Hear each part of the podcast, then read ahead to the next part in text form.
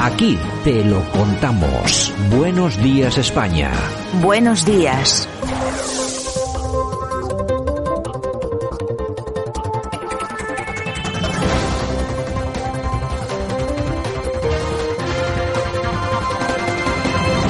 Nosotros, como siempre, ya estamos en tiempo de análisis. Vamos a ver qué es lo que ha acontecido durante las últimas 24 horas en este país, que aún se llama España, también en el resto del mundo, que es importante. Y por supuesto lo hacemos como cada día con nuestro buen amigo, el profesor Sergio Fernández Riquelme. Don Sergio, ¿qué tal? Buenos días. Buenos días, España. ¿Qué tal todo? ¿Bien? Muy bien, aquí escribiendo y terminando mi último libro, que ya pues lo anunciaré cuando me dejes. Bueno, oye, puedes, puedes decir el título ya, que no pasa nada, ¿eh? Sí, hombre, el título de Lenin a Gorbachev, una historia breve de la Unión Soviética. Bueno, de Lenin a Gorbachev, una historia breve de la Unión Soviética. Ya se pueden imaginar todos nuestros, nuestros oyentes que va a ser, bueno, yo creo que va a ser un libro interesante, sobre todo porque estoy convencido que le vas a dar una, un punto de vista absolutamente diferente a lo escrito hasta ahora. Pero bueno. una visión diferente, como tú dices. Bueno, vamos a dejarlo para cuando lo tengas ya zanjado, que yo creo que le dedicaremos eh, un poco de tiempo para hablar más largo y tendido sobre el tema.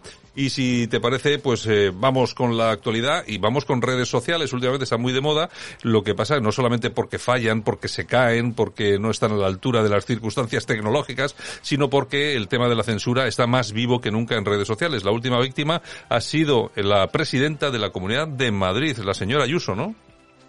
Sí, batalla cultural en, el estado puro en nuestro país, ¿no? Todo se remonta al 18 de junio, cuando la presidenta de la comunidad, Isabel Díaz Ayuso, se hizo una inocente foto con un periodista taurino llamado David Casas eh, en la Plaza de Toro de las Ventas y que eh, posteriormente ha sido eliminada directamente por la red social Instagram por contener, atención, violencia gráfica extrema, ¿no? Es decir, una foto de dos personas en una plaza de toros, pues era violencia gráfica extrema, cuando los toros pues no son ni ilegales ni están fuera de la ley. Es decir, es una práctica que puede o no puede gustar, pero que tiene pues toda, toda la vigencia que, que, permite, permite la ley. Y eh, para asombro de los detractores, tanto de Ayuso como de la fiesta nacional, de la tauromaquia, pues Instagram ha vuelto hacia atrás, ha permitido subir de nuevo la foto ante las denuncias de la presidenta popular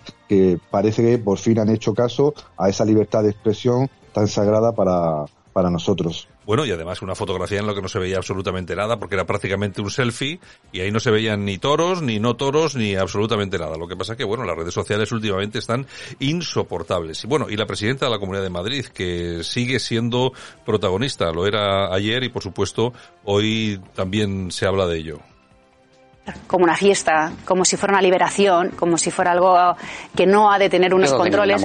y cuando se vende, ya, pero cuando se vende como ese derecho, como lo hacen sobre todo las feministas profesionales, las que están sobre todo en los entornos del PSOE y de Podemos, que lo venden como una fiesta, como una celebración, eh, me parece que es horroroso es que eso tampoco es. Hay que ser conscientes de que esto tiene que ser una decisión que se toma una vez, no cada cuatro veces, que lo hacen muchas mujeres, que no es un festival de la libertad. Bueno, pues la señora Ayuso hablando del aborto sin pelos en la lengua. Sergio.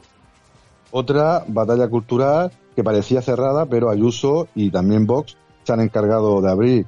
Eh, recordemos que la, eh, la denuncia, el recurso del Partido Popular contra la ley de del aborto de Rodríguez Zapatero lleva 10 años esperando la sentencia del Tribunal Constitucional, ni más ni menos, ¿no? Y parece que algo se mueve en el PP, que el PP eh, también, aparte de la defensa de las tradiciones o, sobre los toros o, sobre la caza, eh, que parece que tienen bastante claras, pues eh, se ha lanzado a, abrir este melón, el melón del aborto, tan complejo en nuestro país y en, y en Occidente, y Ayuso pues tiene una idea bastante clara eh, posiblemente bien por eh, ideario propio o bien para captar el voto pues de los sectores más tradicionales y, religiosos de, nuestro país. Pero sus declaraciones, más allá de que eh, abran o no abra el debate del aborto, pone de nuevo al PP en una encrucijada. como todos sabemos, en la Convención Nacional del PP recientemente celebrada se anunciaban la revisión o la derogación de ciertas leyes aprobadas por el PSOE antes de la llegada de Mariano Rajoy, que no hizo absolutamente nada, ¿no? El PP volverá a esa senda más liberal conservadora o eh, atenderá pues a esa tendencia socialdemócrata de varios de sus varones. Y la derogación o no de la ley del aborto, volviendo a los tres supuestos o haciendo algo totalmente diferente, pues va a marcar eh, si el PP sigue la senda, parece que exitosa, polémica y llamativa de Ayuso, o bien intenta pues eh, volver a, a, esa vía socialdemócrata que Montoro y, y Rajoy dejaron bien claro durante su gobierno. Yo no sé si, si la señora Ayuso es, es la confirmación de mi teoría del tercer espacio dentro de la derecha española. Yo soy de los que defiende que entre el Partido Popular y Vox puede surgir una, una fuerza eh, política potente, como está sucediendo en, en Francia, y yo no sé si precisamente puede ser esta línea, ¿no? La de la señora Ayuso, que lógicamente eh, recoge un, una parte importante de, no sé, de adhesiones del Partido Popular, pero que también entra derecho, de, entra eh, de hecho dentro de lo que es el, no sé, el rebaño de votos de, de Vox, ¿no?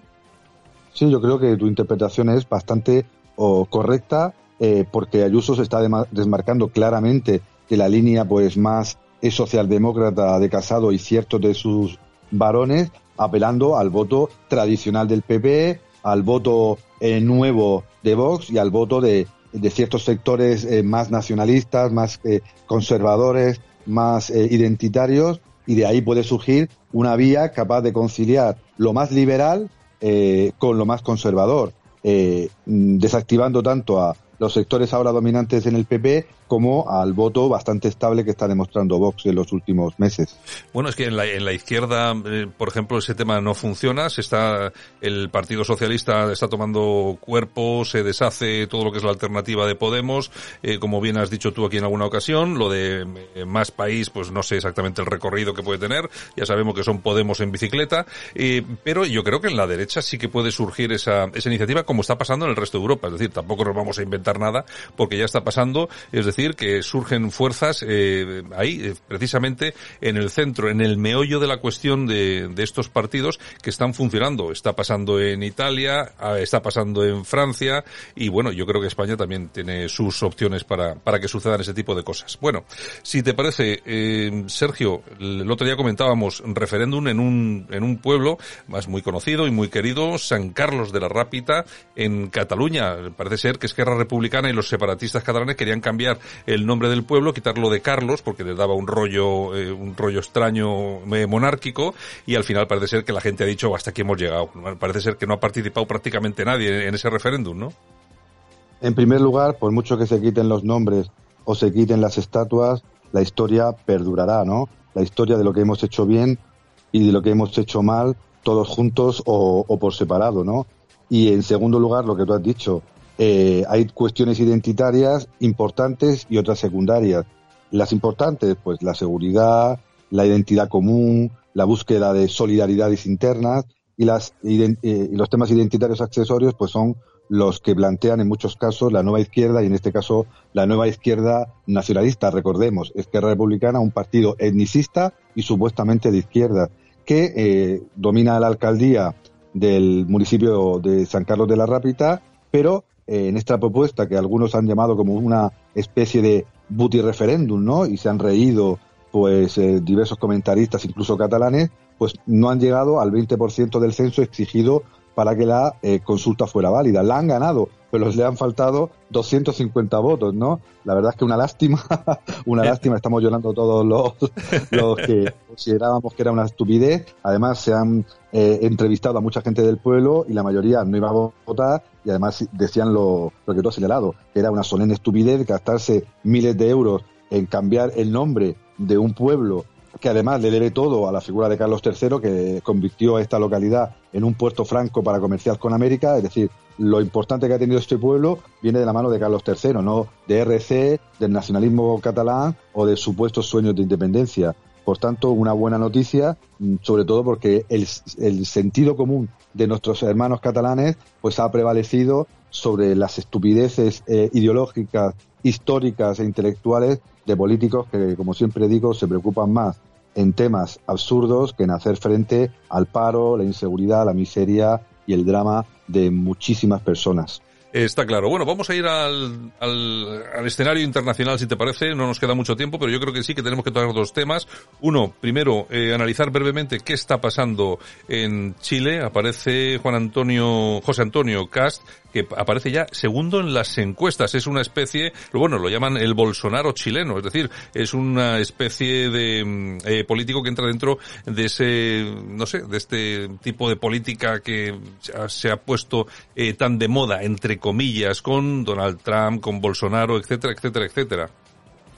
Sí, pero hay una diferencia sustancial. En esta nueva ola bolivariana, ¿no? Con las victorias en Perú, en Bolivia y con los regímenes más dictatoriales con, dominando su población con el puño de hierro, eh, pues ha habido eh, alternativas a esa derecha considerada blanda de Duque en Colombia, de Lazo en, Ecuador y ya lo hemos visto en Argentina, donde el kirchnerismo pues ha sido casi arrasado en las elecciones primarias, ¿no? Y ahora pues llega eh, eh, que viene además de la UDI, del partido tradicional gremialista conservador chileno, pero claro, eh, eh, está subiendo tanto las encuestas porque es la única diferencia, es la única diferencia, es el único político, gustará como siempre digo, más o menos, pero es el único diferente. Y además tiene, a diferencia de Bolsonaro o de Trump, viene con un partido detrás, el Partido Republicano, un partido profundamente conservador en lo moral y en lo social, pero muy liberal en lo económico, ¿no? Y a diferencia de Bolsonaro, repito, y de Trump con los que se compara, Kass pues viene con una experiencia política bastante amplia y además tiene un partido detrás que es lo que le, le faltó a Trump en su momento para, creo yo, conseguir la reelección y lo que le pasa a Bolsonaro para poder llevar políticas que, que, impacten en la población, ¿no? Frente a la ola eh, bolivariana nueva, pues diversas reacciones en este caso que parecen que pueden triunfar como en Chile. Bueno, y para aquel que sigue pensando que España es algo dentro del escenario internacional, pues nada, la última noticia, Biden invita a 30 estrechos aliados a una cumbre contra ciberataques y deja fuera España. Tanta batalla cultural, tanto adoptar la ideología de género, eh, lo políticamente correcto y a la hora de la verdad, eh, la Casa Blanca eh, invita pues a países tan poderosos internacionalmente como Rumanía, Kenia o Lituania y deja pues a nuestro maravilloso e increíble país pues fuera de un tema que es un tema de futuro, sobre todo para el eje euroatlántico tan acosado por los rusos, por los chinos y, por los indios. No lo ha dejado claro eh, el director del FBI, Christopher Wright, que ha invitado, como he dicho, a países tan poderosos como los citados, pero a otros todavía más poderosos como la República Dominicana, Bulgaria y Corea, ¿no? Por tanto, eh, nuestra política internacional pues sigue siendo penosa y aparte de sumarnos a todas las campañas internacionales de Chain.org y de lo más eh, políticamente correcto, pues no ha servido, parece que para nada.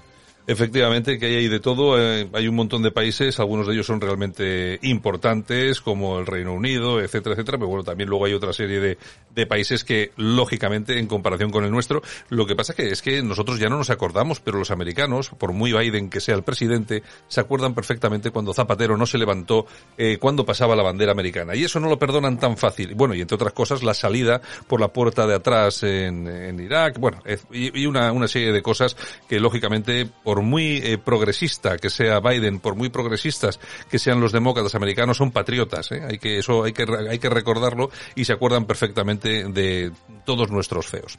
En fin, don Sergio Fernández Riquelme, un abrazo muy fuerte y hasta mañana. Vaya como tenemos la garganta hoy los dos, ¿eh? hasta mañana. Venga, un abrazo. Chao.